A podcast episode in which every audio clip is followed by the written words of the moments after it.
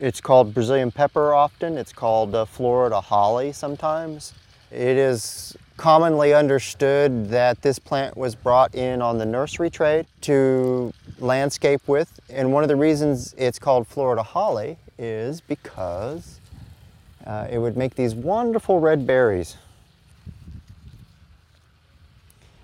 Um, and during December, uh, November, December, and January, they're particularly abundant, and it's probably uh, one of the most common non-native species in South Florida. This habitat behind me that you see right now is artificial. It's not supposed to be here. And the goal of the project is to remove this artificial habitat and replace it with the, the habitat that Florida wildlife is adapted to and is accustomed to using.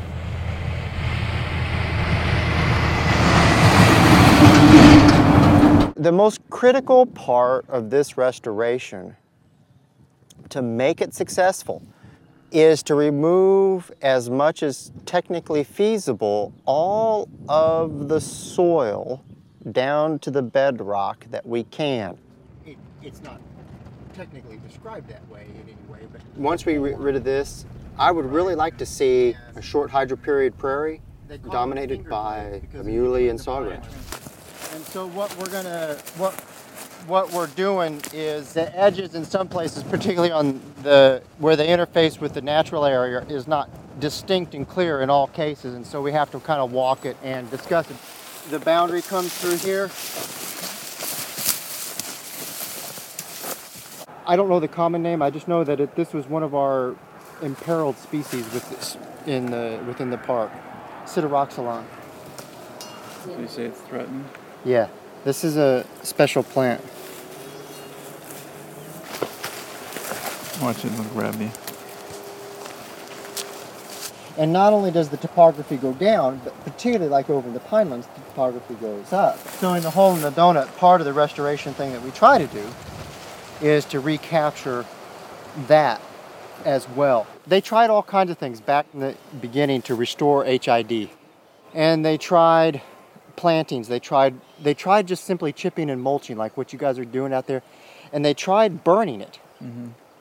But the pro again, that soil, You got a substrate. if you don't get all it just creates a situation where the the natives are just not competitive. When I when I look at this habitat uh, and I reflect on what was there before and the diversity of the native plants and flora that were there before, and I look at what we have here, um, it's regrettable uh, that we've lost the habitat that we've lost.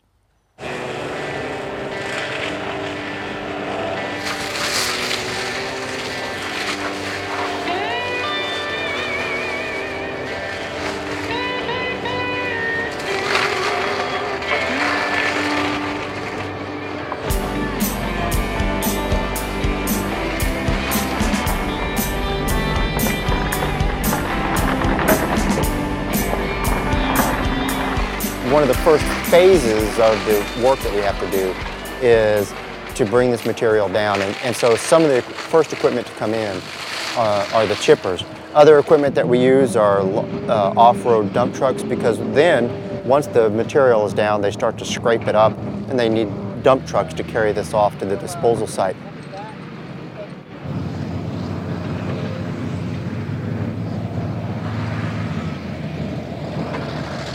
The soil left by the farming is why we have uh, the Brazilian pepper. So the goal of the, the restoration work with contractors is to get rid of much of that soil as possible.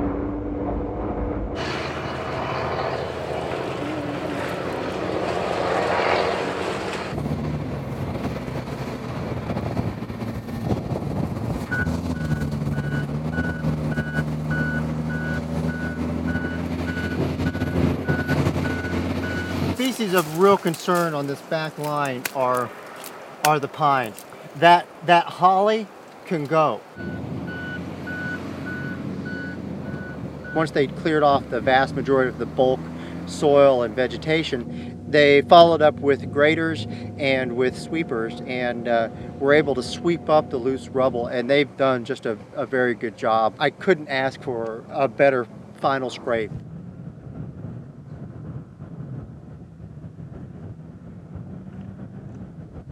This is the most exciting part of what I do. It's it, and once it's all over, that's the most rewarding part because then I can kind of point to a, a, real tangible accomplishment.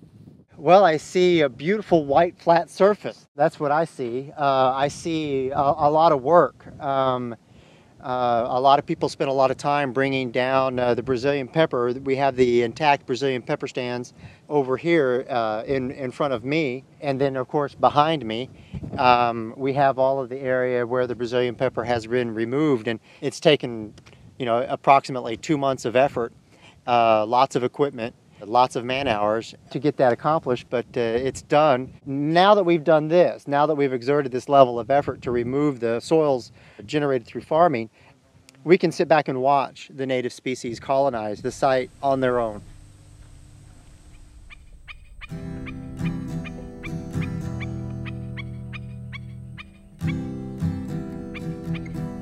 Within a month you will definitely be able to see a number of seedlings and after the next six months by the end of the rainy season this area will have a wide range of species in the early stages of succession but certainly well distributed over across the, the area.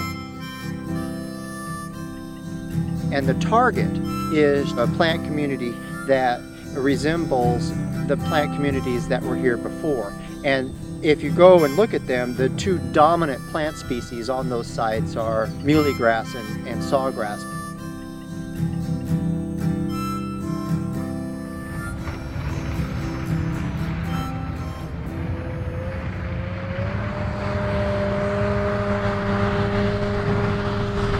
If you go through and walk through an area that's been restored, the diversity of wetland plant species, the invertebrates, the animals that utilize the site is extraordinary.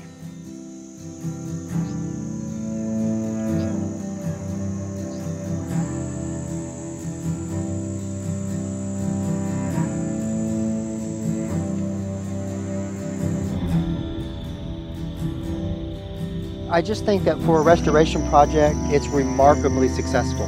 The fact that you can so heavily manipulate an area, either through the farming practices that altered the landscape tremendously, then the restoration activities themselves can afterwards result in a plant community with a suite of species that successfully colonizes of, it, of its own accord and so closely mimics if not in actual species and in dominance, then in function and process, the wetland that was here before.